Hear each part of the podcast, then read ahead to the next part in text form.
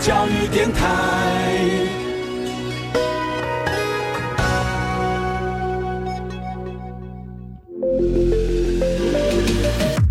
创业新鲜人给你产业新动能，杜伟与他的创业朋友们与你一起 Go Fly Win，欢迎收听大创业家。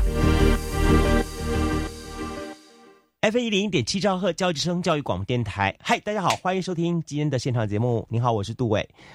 我们想说，在台湾好，以三个东西被称之为世界的食物，尽在台湾。第一个食物呢？就叫做江苏鸡，没错，盐酥鸡嘉年华嘛。所以当然我要说第一个就是盐酥鸡了哈。第二个东西呢，有人称之为说这叫做台式的冰哈。台湾很会做各种类型的冰品，然后串冰啦，什么冰什么冰什么。比起我们往北走的日韩，往南走东南亚国家，台湾几乎是毫无逊色，而且是发扬光大。第三个东西更厉害，被称之为叫做奶茶。在南台湾的高雄呢，盐城区的地方，还有所谓的奶茶一条街这么一个情况。今天呢，我们就特别为您访问到了，邀请到了这位呢，可以说是认识差不多不到一年的小朋友。但是呢，老实说哈，我跟他一起共同出国过行销，然后也几次活动之后跟他互动下来之后，我觉得他非常非常的认真，在每一次准备的。活动当中，甚至于在跟他一些私下闲聊的时候呢，我听到很多很多他一些很棒的一些的创业想法跟概念，所以我觉得我们节目当中一定要邀请到这一位大创业家来跟大家分享他的创业故事。好，我今天呢非常高兴邀请到的是高雄的盐城区的小熊奶茶的这个既是创办人也是主理人，当家主理人哈，这是。黄玉腾来节目当中，不过我希望大家都还是希望叫你小熊，对不对？嗯，对。好了，我今天欢迎哈小熊来节目跟大家来共同开杠聊天。嗨，你好。嗨，你好。啊，可以把那一张那个 Q A 单先收起来了，我不会在那上面问的。我们认识这么久了，你这么熟了，还会在上面 Q A 这样这样聊天问你吗？我当然直接问你啊。嗨，嗯，我会真的很好奇耶。奶茶这东西，你是怎么怎么爱上它的？你为什么会觉得你做的奶茶比人家好喝呢？尤其是在这么一个叫做战国市场的盐城区奶茶条街新乐街上面，到底小熊奶茶好喝在什么地方呢？你的独门秘方是什么呢？原物料吧。啊。对，嗯，呃，茶叶的话，它每一款茶叶都有不同的特性，嗯，你要去了解每一款茶叶的特性，去处理它，嗯，然后再抓里面的那个比例，嗯，调配出来的奶茶，嗯哼，然后看他的口味，嗯，这样子。你说的很清楚，我有点听得不太明白。比方说，好了，阿萨姆红茶，嗯，做出来的奶茶，跟我们所谓的日月潭红茶。做出来奶茶不太一样吗？呃，味道都不一样啊？是吗？对，哦，怎么说呢？呃，它不同茶味、不同产地的茶，对它的红茶的味啊，呃，味道都不一样的。啊哈。对，所以我们自己有调配，我们属于我们店自己的味道。OK，对，所以换句话说，呃，小熊不只是自己在卖奶茶，在做奶茶，他自己就是一个调香师。和 调茶师一样，他的概念是，你本身要懂很懂这些原物料，对，知道它每个特色在什么地方，然后呢，你知道哪一个多一点，哪个少一点，最后呢，它来组成一个属于小熊奶茶的特殊香醇味道出来。啊，是哦，这这个这样讲法，我就我就有稍微明白。就好像说我们今天去呃买一个 perfume，就是那个香水一样，好，里面什么花香调啦，或者什么什么呃苔藓调什么东西，它里个比比例一定不一样。对，在不一样的情况当中，会产生焕发出一种、孕出一种很特别的、属于自己的一种味道出来。对，而这个标榜味道呢，就是属于小熊的味道。对，OK。但很多人去小熊的这个店的时候，老实说了哈，但小熊本身也是很吸引大家了哈，因为它非常的 friendly，而且呢很专业，然后把整个这个电动的是呃很吸引人，甚至有人说说整条。盐城奶茶一条街上最有名的网红打卡点就是你家了。当初哦，怎么会这么一个设计方式呢？当初的想法很简单，就是呃，我每天都要在那边工作，嗯哼，对我希望我的环境是好的环境，嗯哼，对，然后因为刚开始创业嘛，嗯，我希望客人在等奶茶的同时，嗯，他可以做他们自己喜欢的事情，嗯哼，拍照啊或者什么，不要一直在那边做，看我做做饮料。压力太大想法很简单，因为你不像双飞或像华达一样，里面的人手很多，所以它可以分散那个注意焦点。你的整个店的注意焦只有你一个小熊在那个地方，所以大家看来看去就是所有眼睛都对着你。老板什么时候做好？老板什么时候搞好？老板，我好想吃奶茶，是吧？所以分散焦点，对，好，所以分散焦点最好方法就是你的店里面有很多的小熊出现了。对，那为什么挑小熊呢？只是因为你的外号叫小熊吗？因为我们我从小到从小就很喜欢小熊哦，对，所以我家里有非常多的小熊，多到什么程度？非常多啊！比方说，你都收藏什么样的类型小熊？泰迪熊还是什么汤姆熊？什么熊？只要是熊都会收集。真的假的？对，所以你也家里也可以堪称就是小型的熊的收藏家博物馆一样样情况，很多。OK。所以把它变成说你的店里面最大特色，对，也所以就是你的这个外号的由来。嗯，对，你是有多疯狂啊？收集到熊，哈，我我很难想象哎，跟大家来分享说你收收集到什么熊了。就是对各类型的熊都都会收集。上节目好，没有人这样讲的不行。你要告诉我们你收到什么熊？对啊，就像说我今天到你的店里面，你能够列举出来你的店里面有十几、二十几种不同的这个美食跟这个饮料来，你要告诉我们说你收到什么东西熊？我我真的很好奇，你敢称为叫做小熊的收藏家的话，就小熊呃泰迪熊一定会有的，对，然后一些就是很可爱的熊，嗯。它是长得比较特殊的熊啊，对，我们都会。你是几岁开始收藏熊啊？我觉得大概国小吧。你为什么喜欢喜欢上熊呢？我就觉得熊有一种特别的魅力。哦啊，所以你的第一个熊是什么？长什么造型或什么样子的情况？或者是谁送给你？所以对它有产生这种印这种印象跟感动？哦，第一只熊，嗯，是我自己存钱买下来的一只白熊。你当初会喜欢熊，也就是我我我真的还是很好奇，你为什么喜欢上熊？一个小朋友，你买给你自己的人生第一个礼物是一只熊，它一定有些意义在的，是一个很特殊的发生什么事情，或是一个什么样子的环节，让你从此就喜欢上了熊？也没有特别的，嗯，还是它是你深藏在你的潜意识或深处的一个一个。不晓得该怎么说的一件一个故事吗？嗯，对，就是啊，就突然看到他就特别喜欢哦，是哦，然后从此开始就是特别喜欢熊哦。对，如果你那时候看到粉红顽皮豹的话，就不一样的概念感觉了。嗯，对，好了解。所以一直到现在，对熊有特殊的一个爱好。对，好，也希望把这东西分享给大家。对，所以。就开始了这一条收藏熊的路，也同时把它变成是你这个创业店里面一个很特殊的设计。嗯，对对。但你呃走上用奶茶跟熊的结合，在这一个竞争激烈的市场上面拥有一席立足之地，这应该又是另外一个故事喽。嗯，对。发生了什么事情？嗯，在疫情之前，新冠还没有发生之前，嗯，我跟我阿姨他们是有一起经营一间啊意式料理餐厅，嗯哼对，嗯，然后呢，然后呢，不要看那个那个那个 paper，你又跟我不是不认识，就讲故事，我觉得大家会想要听你真正的心里面的故事。对，然后那时候我就是负责研发吧台的饮品跟甜点，嗯嗯，对。但是后来呃发生了新冠之后，嗯呃，大家对这种东西、这种病毒，嗯呃很畏惧、很害怕，嗯，所以就变成大家都不敢出门，嗯。那影当然是会影响到生意，嗯，对。然后呃餐厅的话，嗯。你一开店支出就非常大，嗯，那你亏个几个月，嗯，你也看不到这个病毒大概会持续多久，嗯嗯，所以那时候就我们就结束了，嗯，对。但是你从 A 坑怎么自己又跳到 B 坑来了呢？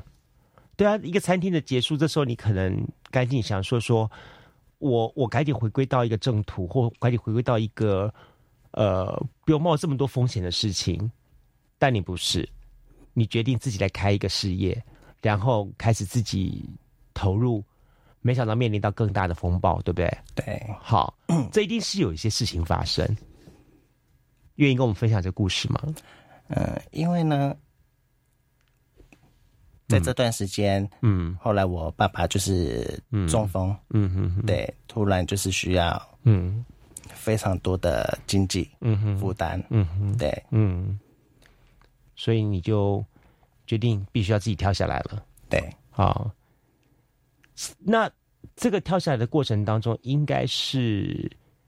呃，有一些事情给你一些鼓励，对，好，让你觉得说我有信心来做这件事情，对吧？对，有什么事情？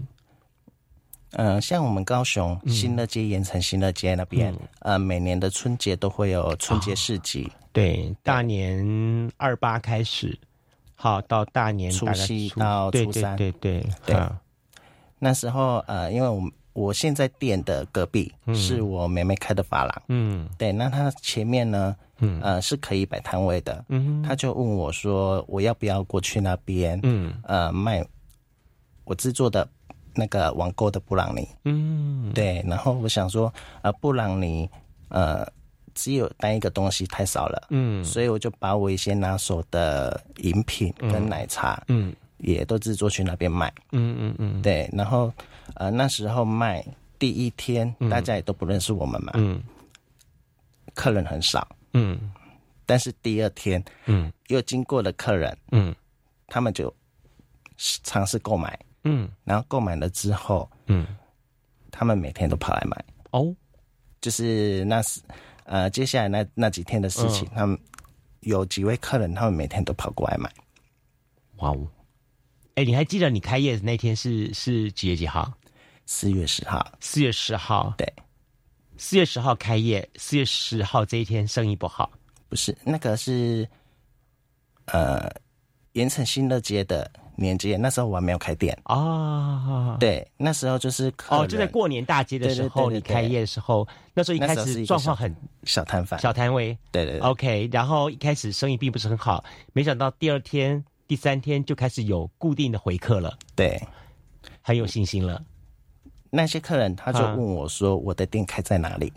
啊，对他们想要去店里买。嗯，你你说我开在你的心里。对呀，你只是临时来摆摊出来嘛，对不对？对，好，这过年期间这里面吃喝玩乐什么东西都有。对，好，特别是卖吃的，我必须说卖吃真的太多了，而且是多到什么程度？是多到那种是是感觉到全高雄市的。各家店家都来了是吗？全部集中在一起了，那简直已经不是叫做呃叫做战国市场了，那叫做呃就要套句漫威的话，就是跨维度、跨宇宙的战争了，对不对？就是一些根本不在这个地方的人都来了，原来你不干这一行的也来了，然后或者是说。住在这个地方的大妈、大婶、大叔，反正闲闲没事，我也拿出来煮一煮，也拿来了。对，就大家都在卖。对，哇，那你当时在那个地方，你开始不会很忐忑？那时候保持着嗯，就是试看看的心情。嗯嗯嗯，对，嗯，就决定好，OK 了，然后给自己有信心了。嗯，那个时候是二月几号？一月、二月？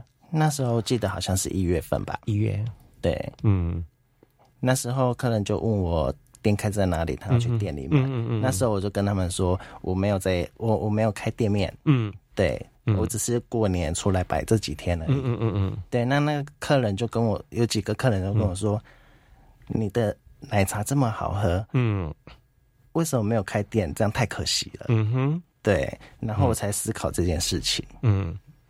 从一月份获得好评到四月份开店，对，一千个日子，一千天后三个月，啊，不到三个月哦，一百天哎，差不多。对，一百天，对不起，是一百天，不是一千天，是一百天。一百天，你从一个零发展到整个的点，可三个哎，三记得三月份的时候就在试卖了。哇，这这，你当然获得了一些的回响，这是给自己一个内心的肯定。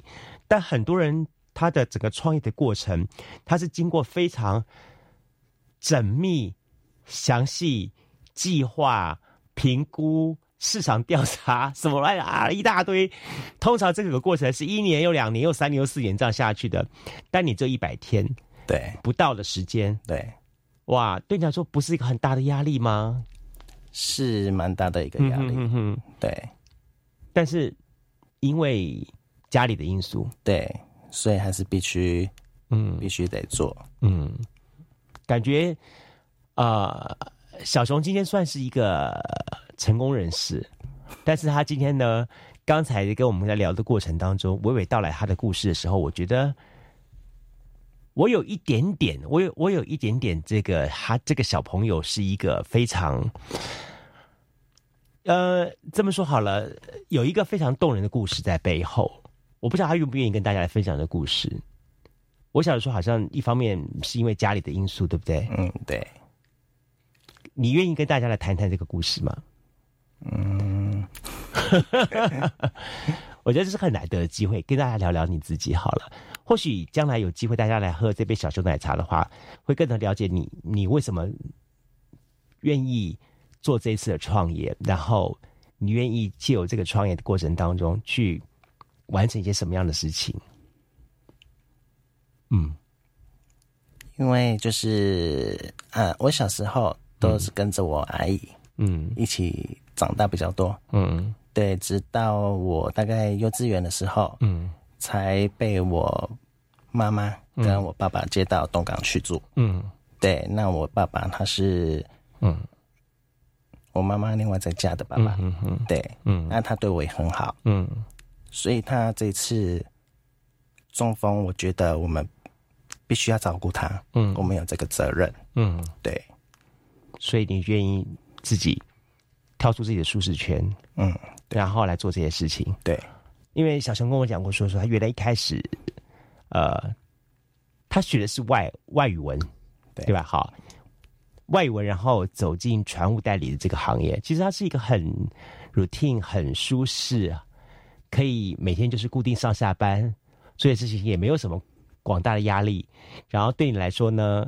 你喜欢的是甜点嘛？对不对？跟饮料这一块东西，对你三步是可以在家里面用兴趣的概念下来摸摸这样的东西。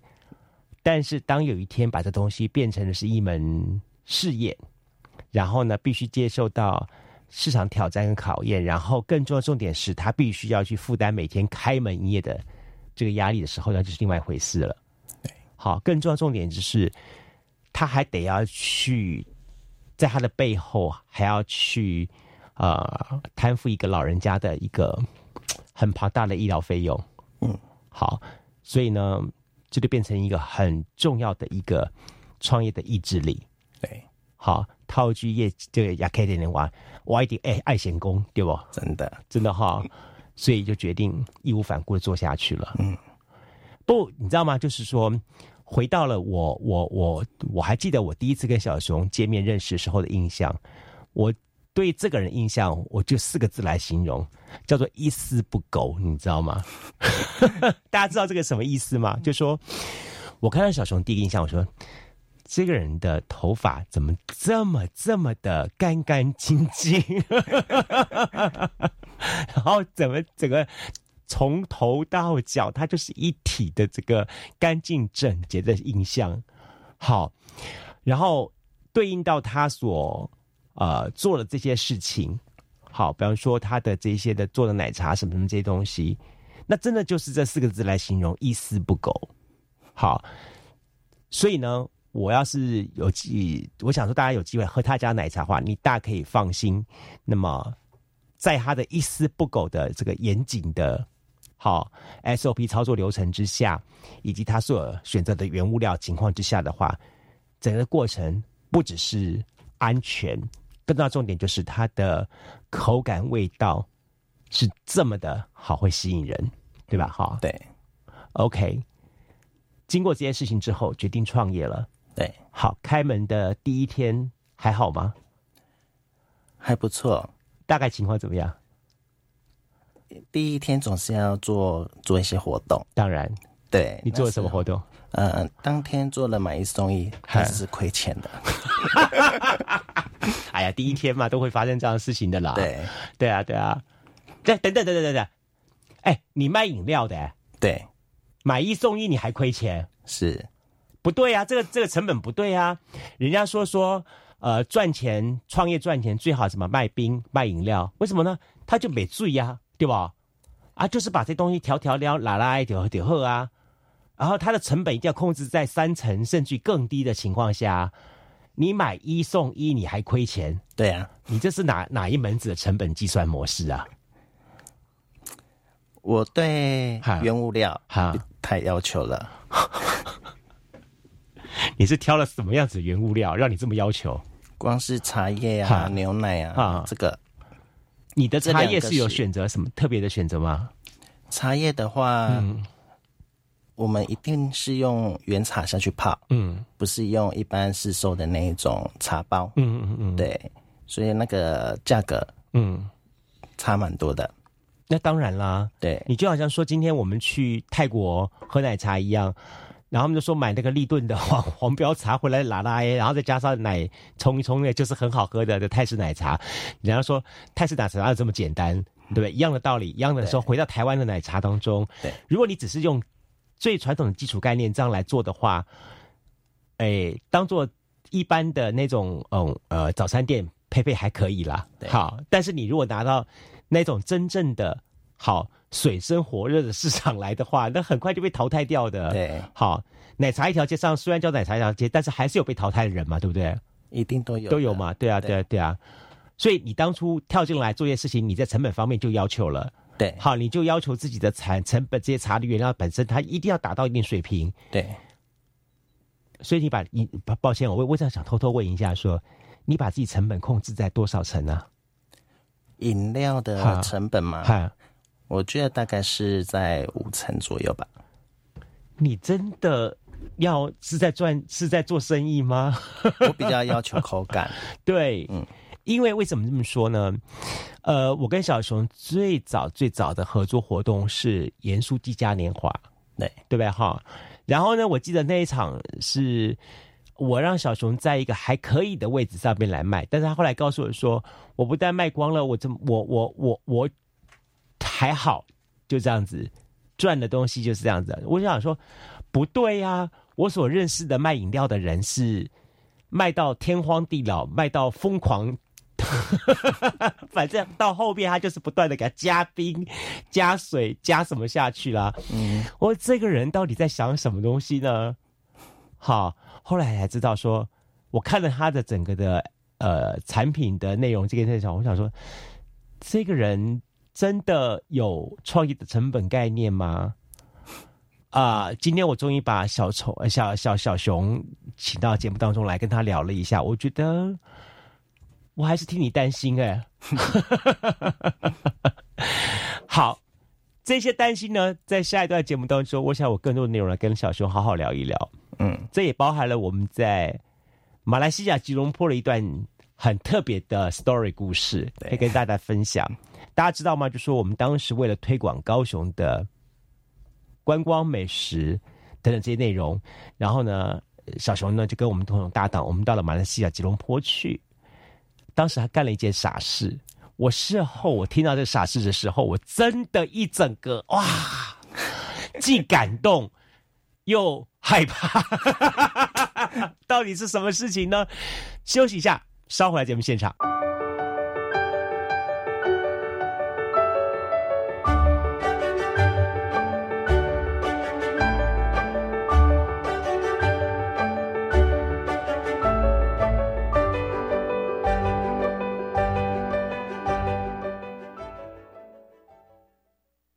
全民节水到店来，轻松节水三步骤。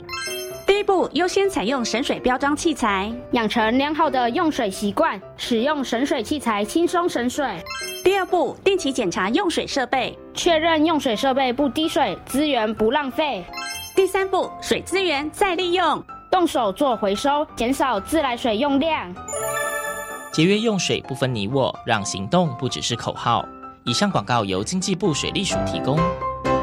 同事有人收到一则国道通行费欠费简讯，点连结刷卡缴费，被盗刷了三万元呢。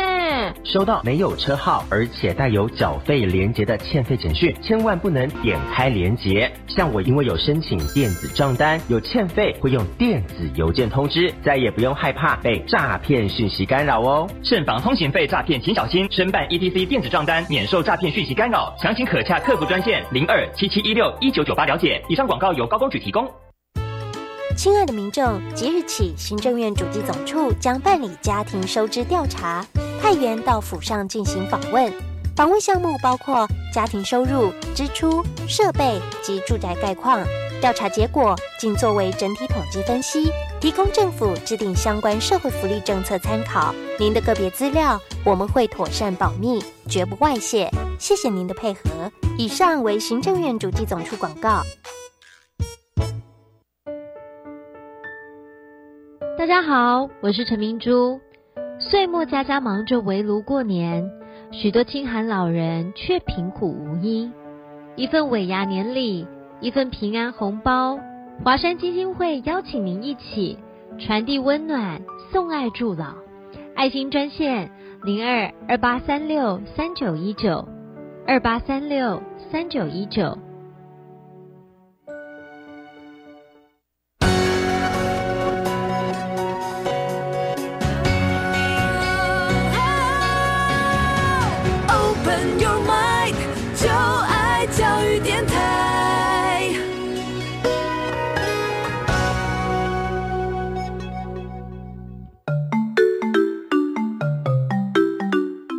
是教育广播电台高雄分台，我们的收听频率是高平地区 FM 一零一点七，恒春地区 FM 九九点三，澎湖地区 FM 九九点一，江南地区 FM 一零七点七。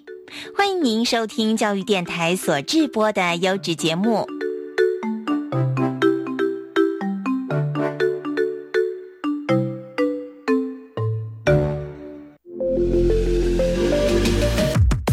创业新鲜人给你产业新动能，杜伟与他的创业朋友们与你一起 Go Fly Win，欢迎收听大创业家。F 一零一点七兆赫教育之声教育广播电台，欢迎收听今天的现场节目。今天节目线上，我们非常高兴邀请到的是高雄盐城小熊奶茶的主理人，也是创办人这黄玉腾小熊来节目上跟大家来共同开杠聊天哈。呃，我想说，在刚才的这个节目当中呢，呃，小熊已经跟我们大家聊了一些很多他自己的故事。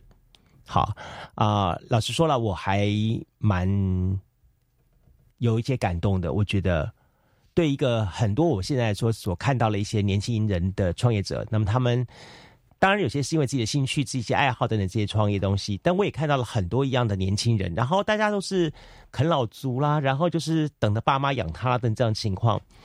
那我觉得小熊在整个创业的过程当中，我看到了有你很善良的一面，然后也很坚持的一面，然后最重要重点就是还是一样，你很一丝不苟的一面。因为这一丝不苟，因为我觉得这点很重要的，就说其实料理人呢都有这个这个很重要的重点，就是因为我对我自己产品很要求，然后呢，就因为我我才要因此对他我要一丝不苟。好，也才能够造就我的产品能够拿得出手，也才能够跟这么一个竞争的市场环境上找到我的立足之点。为什么我这么说呢？就说呃，我我我最近在在跨年晚会之后，我看了很多那个短片啊、短视频什么东西，或者是看了一些 YouTube 什么之类的。说我看大陆方面就是一面倒的，呃的的的的在说啊，台湾的这个这个这个蔡依林多厉害多厉害怎么样子哈，然后给这个内地的娱乐界这些明星一次很好的上课啦、教训啦、教育啦什么什么样东西。但是相对一点是在他的这个整个训练的背后，就是这四个字一丝不苟。嗯，好。这就是台湾人今天很多为什么说台湾的今天很多的产业、很多的事业，甚至于说，尤其是台湾的美食料理这一块，台湾人最喜欢讲的两个字叫做“搞纲”。搞纲的背后，其实说的就是这四个字：一丝不苟。嗯，就是我们对任何事情的细节，我们越加要求，我们才能够把这东西达到尽善尽美的地步，对吧？对。好，来告诉我们，为什么你敢在马来西亚吉隆坡的五星级饭店里面生活煮饭？大家知道吗？小熊为了他的这个呃完整的去呈现。好，他的这个呃非常重要的呃茶的原味，好，那他不只是把他的茶从台湾带到了马来西亚，然后呢，我我老实说，当时我一直跟他一直在去，我我用各种类型的暗示也好，明示也好，劝诫也好，甚至于恐吓他也好，说你就拿个热开水泡一下就好了，意思到就好了。好，重点是说我要把你的小熊那个那个形象。秀给大家看就好了，那个味道大家不会在意的，不会在意的。我我我发现我必须要今天向他说，是我错了，我真的错了。我觉得如果真这么做的话，我才是真的不懂小熊奶茶。你的小这个小熊呢，你自己自己自己的这个对这个产业的坚持，你对品牌形象的要求，对吧？对，好，就因为你对他的要求，所以你才干了这件事情。对他干了什么事呢？来自己跟大家说吧。嗯，因为饭店他们的厨房不愿意借给我们，嗯，对，所以我们呢，嗯，就跑到了就近的嗯 mall 去买了卡斯炉，嗯，还有锅子，嗯，对，我们就自己在房间煮了茶。大家知道吗？五星级的饭店是那种 tower 型的那种大楼，人家是那五星级饭店，然后小熊呢，为了煮他的茶呢。他就买了卡式瓦斯炉，在他的五星级饭店的房间里面生火 煮茶。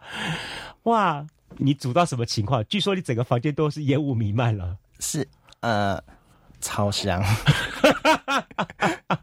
茶香味对不对？对。好，隔壁邻居没有没有吓得跑过跑出来。对啊，你在什么地方煮？就是在在房间里面煮。在房间的浴室里面哦，还好了，是没有洒水系统的地方，否则的话哈，这个煮到一半，哗，这个洒下来不得了了哈。对啊，但是也煮了很久，对不对？对，好，你整个的过程大概煮多久？大概花了快处理好，大概快半天的时间，这么久啊？对，哇，因为毕竟它不是我们每天工作的地方，嗯嗯嗯，对，所以有一些。准备什么的会比较比较麻烦一点。嗯哼哼，我我虽然事隔了这么久了哈，我真的还是要，我也很好奇，想问你说，当时的你是什么事情让你这么坚持？你一定要做这件事情？我觉得我们是代表高雄出去的，嗯，对，所以我们一定要把我们自己本身的事情做好，嗯，这个活动才会完整，嗯，对，嗯。这样子才叫做完美，对，嗯，就因此做了它这样东西，嗯，你觉得呢？之后不管大家，呃，喝到的人他有没有喝出你那份的用心，但是你觉得我至少要把我自己要求到，对你能不能看得出来，能不能品尝得出来，那是另外一个阶段的问题，但是。在把这东西的产品端上市场、端上台面之前，我必须要求我自己做到。对，嗯，这一点非常非常的佩服你。我觉得这也是真的，就是回我刚才一直强调的点，就是搞刚的精神，一个一丝不苟的精神。好，好，经过这一场的这个呃，算是行销 test 之后，回到了你的店里面去。嗯，好。呃，现在的小熊奶茶，你们的产品的项目大概有几项？还卖了哪些东西？嗯，除了奶茶，还还有基本的纯茶类，还还有鲜果茶饮，还那气泡水啊，或是果醋啊，还还有意式咖啡啊。我流汗了。还有呢，还可以吃雪花冰。请问贵店到底有几个人在忙啊？只有我一个。你你算有没有算过你自己的产品有几个项目啊？没有哎，你就是想要提供给大家。对，你当初为什么想要提供这么多东西啊？因为我觉得每一款都很好喝啊。这也是你自己的想法。对，嗯，你觉得把你爱的东西分享给大家，对，让大家都能够喝得到，对，然后呢，自己忙死没关系。大家知道吗？小熊奶茶所有东西都要事前准备的，对，所以你之前每一天你的营业时间几点到几点？十点到晚上八点。你前面准备时间多久？大概八点多就要煮茶了吧？你早上的八点煮茶，在之前其实你大概六七点钟就要差不多起床就要准备了，差不多。忙到晚上八点多钟打烊收，还要收对吧？再收一下，哈，还要再抽弄一弄，所以你一天当中有超过十二个小时在做这件事情上面。嗯，你一个人对怎么做到的？而且还这么多的项目，大家夏天还卖雪花冰，你看看。据说雪花冰的料他还自己买，还是自不是自己买的，是自己煮的。对，你不烦吗你啊？习惯了吧？你你看好，我们看同样买奶茶一条街，其他的这些业者们，他们最多卖的项目不会超过十个，嗯，对不对？对，好，通常主力就是那三个五个。我我知道，其实，在一开始的时候，你也是呃，带给大家口感也是用所谓的古早味这个概念下去操作嘛，对不对？对。但是你项目要是一开始就是十几个，他呃刚开始的时候有比较少一点啊哈哈，对，但是就觉得有些好吃好喝的没有上去，有点过不去。各位有没有人拿个拿个刀架在脖子上面跟他讲说说，请你少卖一点好不好？他为什么这么讲？说我去过他的店，我看他店上面所有陈列东西，我有选择障碍，你知道吗？我想每个都好好喝，到最后你记得吗？我后来挑什么？我可以喝纯茶就好了，因为它每个都很好喝，都太都太好喝了。所以你现在的这些项目大概有哪哪一些茶类，然后做出来的奶茶？我知道你有抹有抹茶类的奶茶嘛，对不对？抹茶，还对，还有呢，然后也有呃。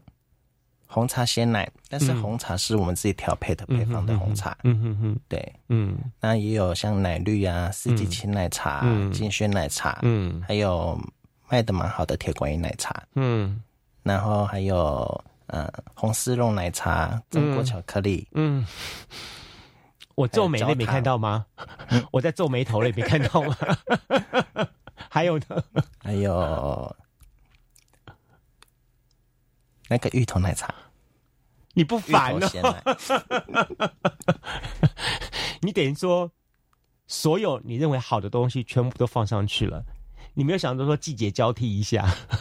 季节交替的东西比较着重在那个像水果类的东西。哦。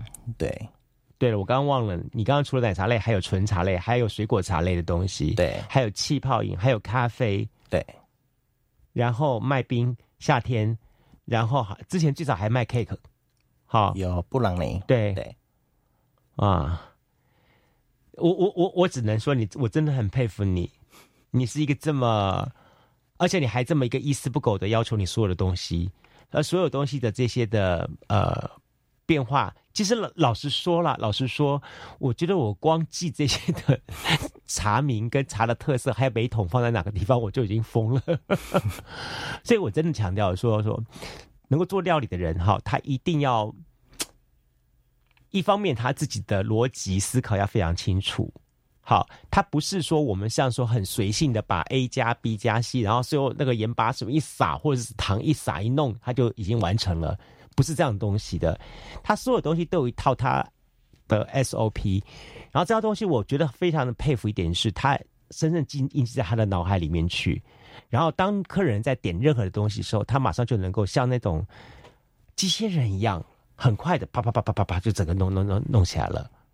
好，然后同时还能开火，所以基本上，嗯，在材料、在饮食、在在有关于在处理这一块料理的味道、技术面东西，对你来说不成问题。对，你是很早就很喜欢跟这些东西相处，是不是？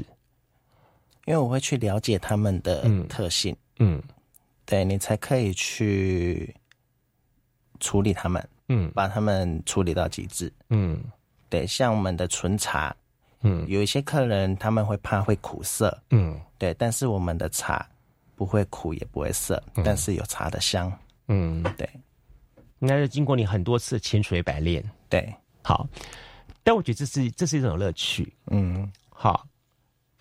也许一开始，啊，你就是热爱这个美食，热爱这个料理，对，然后又因因为，呃，一个大环境的影响，你必须要站在这个台前面，然后而且这个大环境的这个浪，刚好是在所有人最艰辛的 COVID nineteen 来的时候，对，小熊告诉我说，说 COVID nineteen 来的时候，他最最最最辛苦是一天卖多少多少钱出去。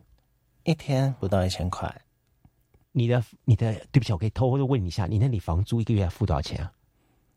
嗯，房东房东说不可以讲，但一千块钱都 cover 得掉那个房租嘛？再加上成本可以扣一扣，哎，你刚才产成本是半哈夫以上哎，对啊，那那没办法，对不对？哇，那个那个日子经历过多久啊？经历到。大概嗯，前年的大概盐酥鸡嘉年华之前。啊，对，OK，还好，总算我们的盐酥鸡带给你一个一线生机，好，但至少是一切改善了，嗯，也迎来了它的春天了，对，好，但大家知道吗？说，我其实有跟小熊相了，呃呃。算是比较长的长聊，哦，呃，印象最深刻的是我们在吉隆坡那一次，嗯，好晚上对不对？对，大家在吃点心、吃零食，吃完零食之后呢，我跟小熊在聊说你的产品的这个创业的模式，跟你产品的创业的一些内容的东西，嗯，对不对？好，对。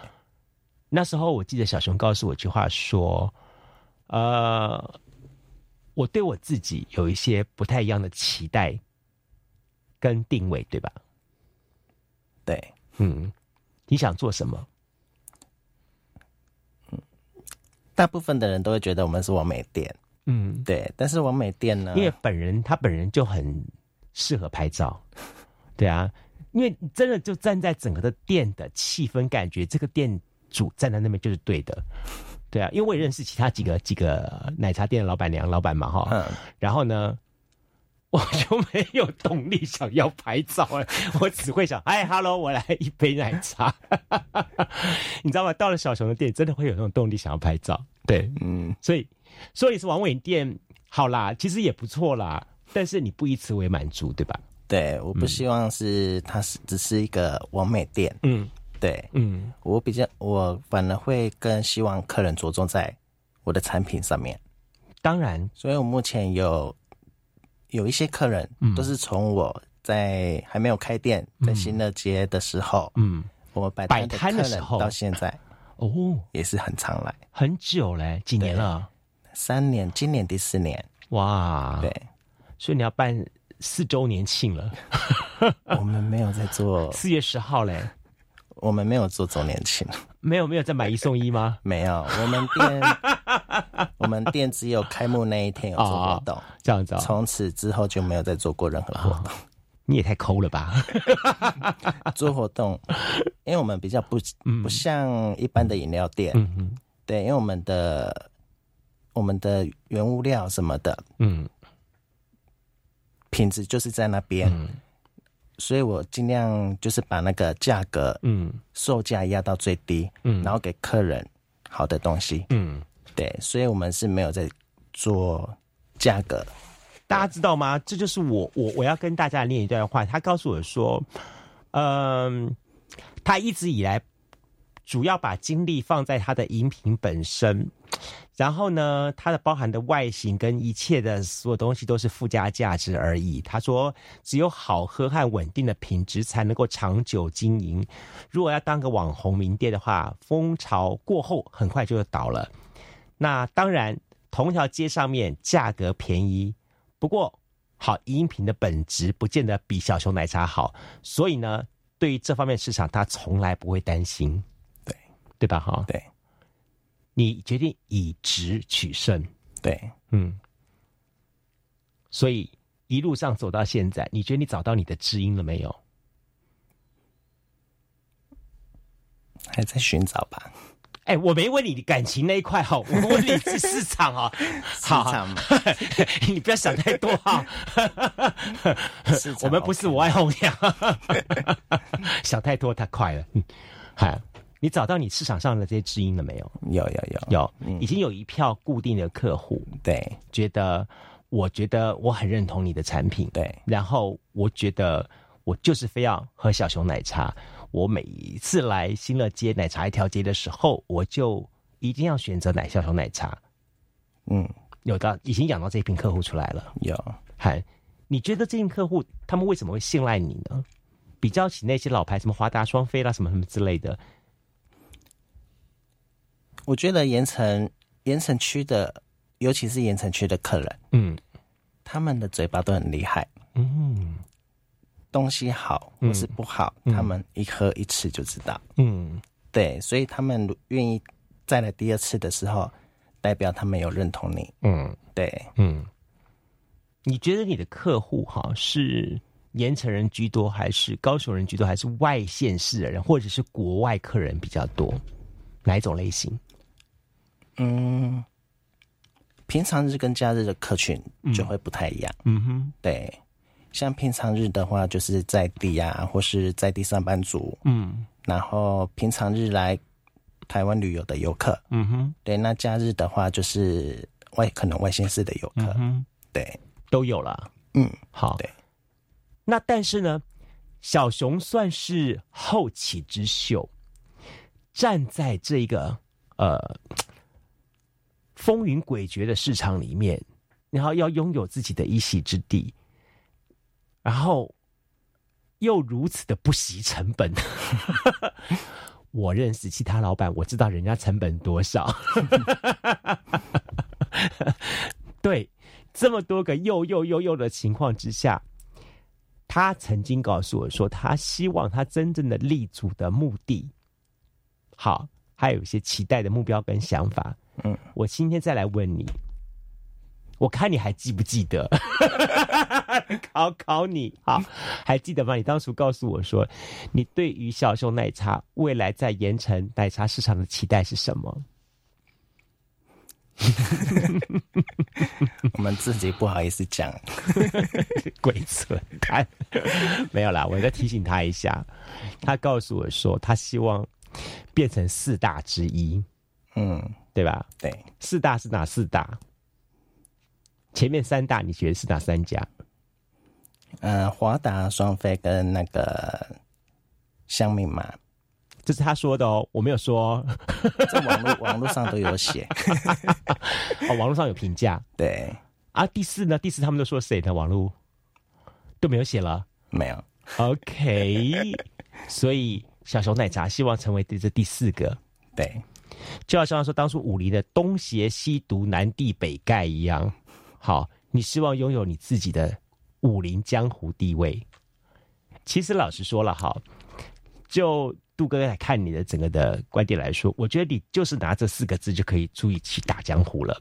这也就是你最重要的小熊奶茶的，你们跟人家不同的，这是你的武器一样，就像什么一阳指啦、北冥神功啦，还是什么。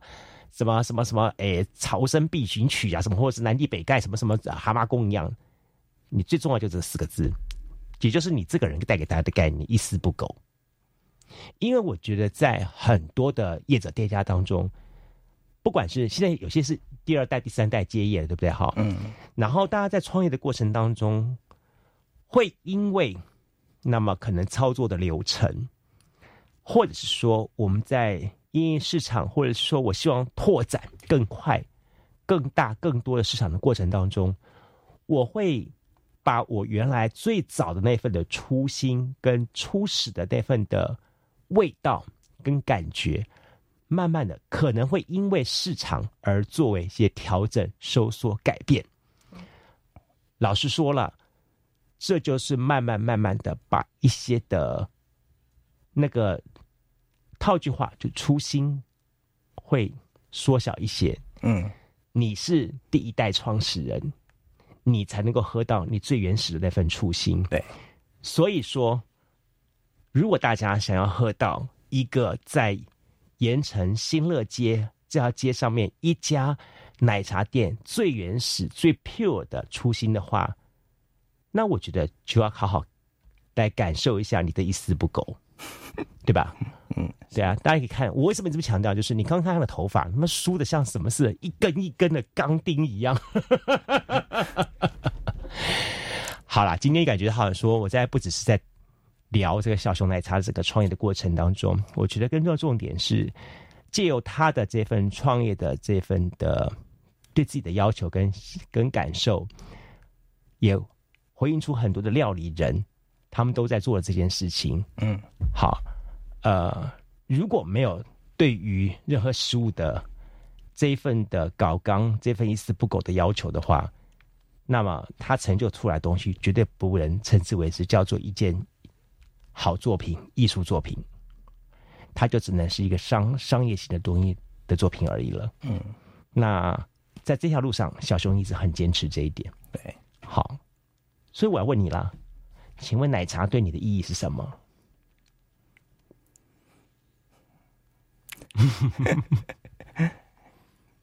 嗯，你觉得奶茶对你意义是什么？嗯，奶茶可就是我的下半辈子吧。所以他是你寻寻觅觅的对象喽，是这么说吗？嗯嗯，你觉得哈，在将来你的梦想除了成为盐城第四大之外，你还有想在做些什么样的事情？好好的把小熊奶茶做更大的推广吗？让在更多的市场上面，大家能够看到小熊奶茶吗？有机会，你会希望做这件事情？对，嗯。好，我们今天也非常高兴哈，邀请到了这个小熊奶茶的创办人、主理人以及一代目黄义腾小熊来节目上跟大家分享到他创业故事。